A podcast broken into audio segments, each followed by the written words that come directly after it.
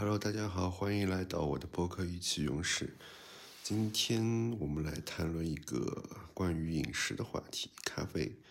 呃，前两天有一个热搜上了微博，说上海人，呃，疫情解封最重要的就是要买两杯咖啡。呃，我觉得话糙理不糙。其实像我的情况，已经很难在生活中去离开咖啡了，或者说，如果不喝咖啡，可能一天的整个精神状态。呃，就并不那么出色，我觉得就甚至会有一些上瘾吧，我觉得啊。不过就是相较于晚上呃网上说的那种早 C 晚 A，就是早上是要 coffee，然后晚上是 alcohol，就是要喝酒来说，其实我对酒精倒没有什么依赖，呃，更多的是咖啡吧，可能早上需要喝一杯，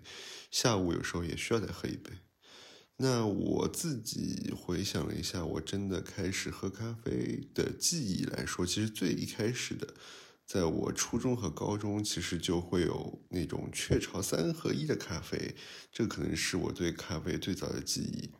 就那时候，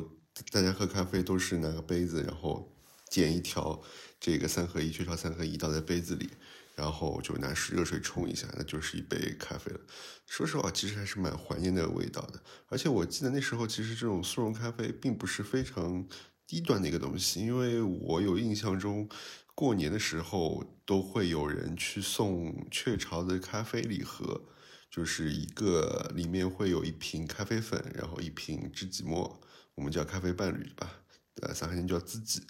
然后还会有两个杯子，一般都是会根据春节的，比如今年是虎年，那个杯子可能就是老虎的元素的。然后还会有个勺子，会包装成一个卖灯样的很漂亮的一个咖啡礼包，然后送人，就是还是蛮高端的看着。而且那个味道，说实话，我现在有时候喝雀巢三合一，我觉得也很好喝。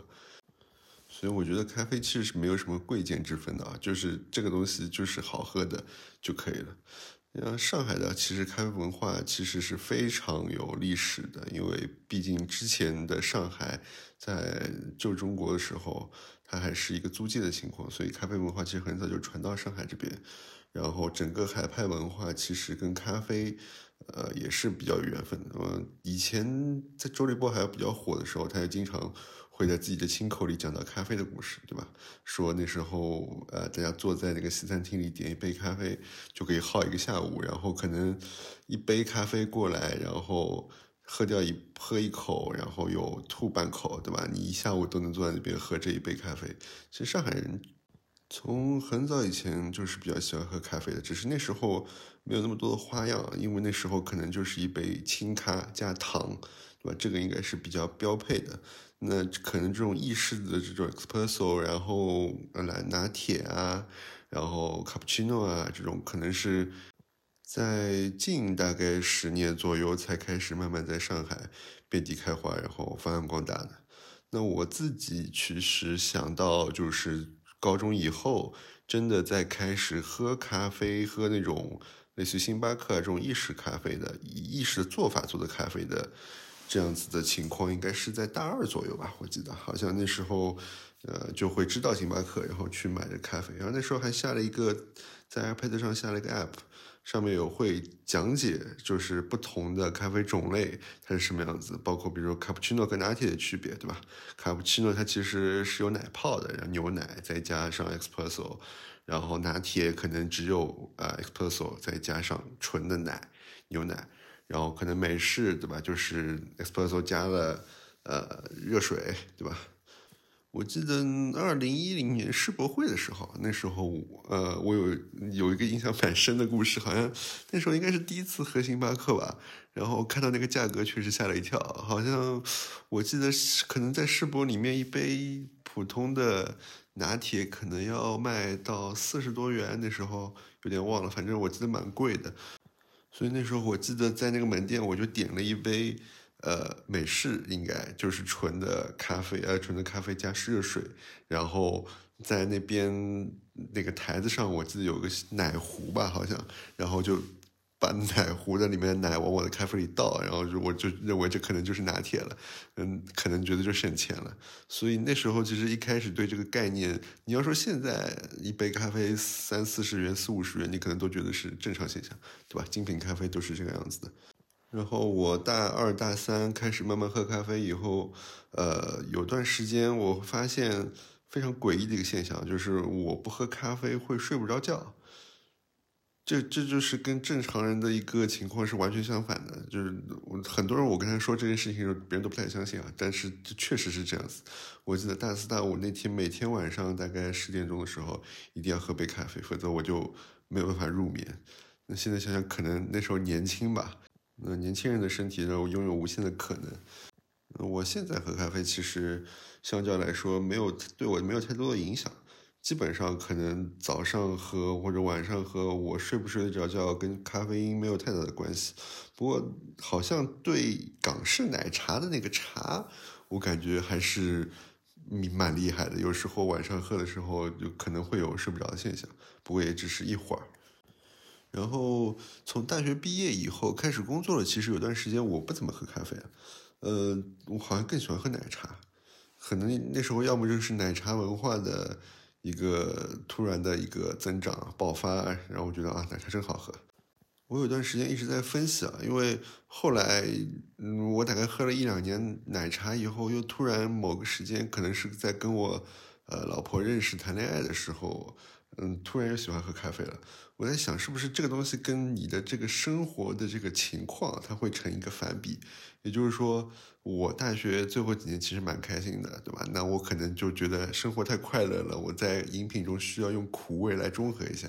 那进了公司，对吧？工作的时候压力特别大，那可能觉得，哎，这个奶茶是不是要甜甜味来去综合一下？那真的又开心起来，是不是又喜欢咖啡喝咖啡了？不过这个就只是一些无端的猜测，我觉得也没有什么科学依据。呃，像现在我就是又喝咖啡，然后又喝奶茶，就是不爱喝水的。那可能这这个才是日子本来的样子，对吧？有苦有甜。然后按照正常的一个对咖啡的兴趣爱好发展啊，从星巴克以后，然后有段时间就开始研究自己做咖啡。对吧？那个那时候公司也有一个咖啡机，意式那种手动咖啡机，也没有很手动，其实半自动的，就你也不需要压粉饼什么的，只是说你打奶泡要自己去打，然后就会发现哎，好麻烦，我大概用个几次就要去清洗一下机器，还要买专用的这个。这个清洁剂啊，太麻烦了，太麻烦了。然后后来觉得就是有有一个产品非常完美的解决了这个用户的痛点啊，就是那个胶囊咖啡机。我一开始觉得这个这个东西太华而不实了，这个有有哪些傻子会去买这么昂贵的胶囊，对吧？然后放在一个咖啡机里面做一个毫无意义的步骤。就像是以前我记得有个创业产品，就是什么榨汁机是吗？就是你要买专门的果汁包，然后通过机器把这个果汁从袋子里压出来。我操，这我觉得这个这个东西也太太也太坑钱了吧！但是后来用了真的用了胶囊咖啡机以后，我发现哇，这个东西实在是太好用了，真的是方便，包括清洗上也好啊，然后整个操作的感受上也好啊，这个真的是非常用户思维的一个产品。我觉得有时候这这些东西真的是。从一开始的观感，你觉得是反直觉的，但是真切的用到了，你会发现哇，真的真的太好用了。然后我有段时间也经常买各种各样的胶囊，对吧？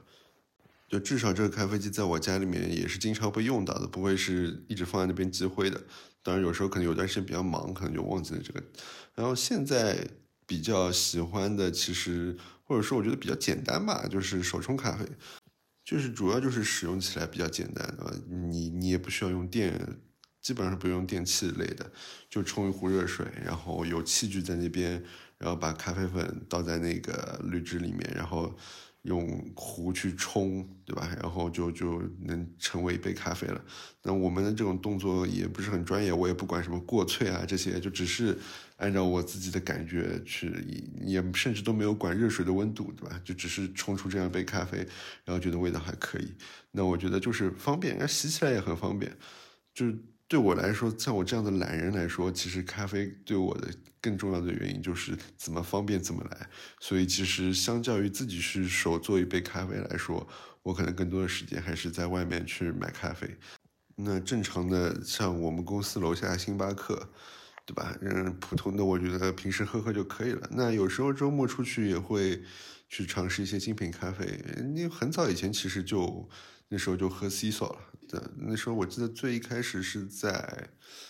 K 十一，我记得有个店吧，那个店 K C 的店还是蛮大的。但 Ciao 的整体的一个感觉就是它的氛围感觉确实很高端，但咖啡的话，我觉得也没有能给我特别大的这种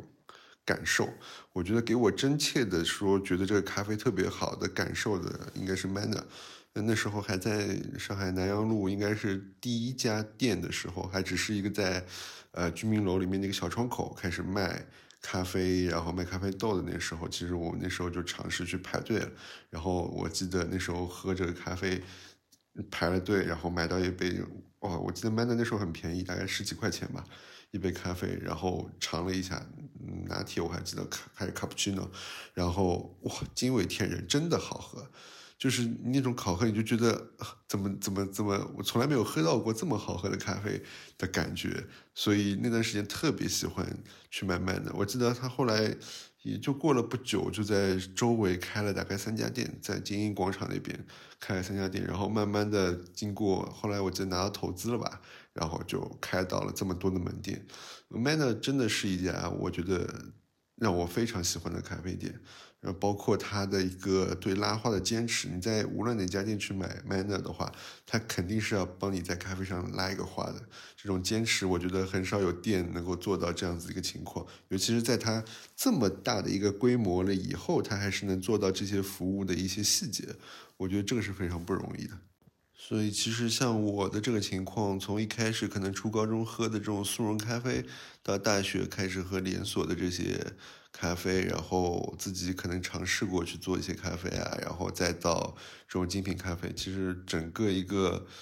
嗯十几年吧，它都是沉浸在这个咖啡这个氛围里的，就真的可能是从整个身体的适应性到你精神的这个状态，你可能都已经被。我也可能都已经被咖啡所牵制了，那我也没有去想过说去戒掉咖啡，对吧？因为我记得很多人，呃，我看到有些博主会拍戒咖啡，其实能让你精神更好啊，或者说整个身体状态更好。嗯，对我来说好像没这个必要。嗯，反正我应该除了咖啡以外，不健康的一些饮食啊，或者说一些生活作息啊。呃更多吧，我觉得可能更多的还不如从那些地方开始着手。好了，这个就是我自己关于咖啡的一些记忆和故事啊。这里就是我的播客一期用事，谢谢大家收听，我们明天见，拜拜。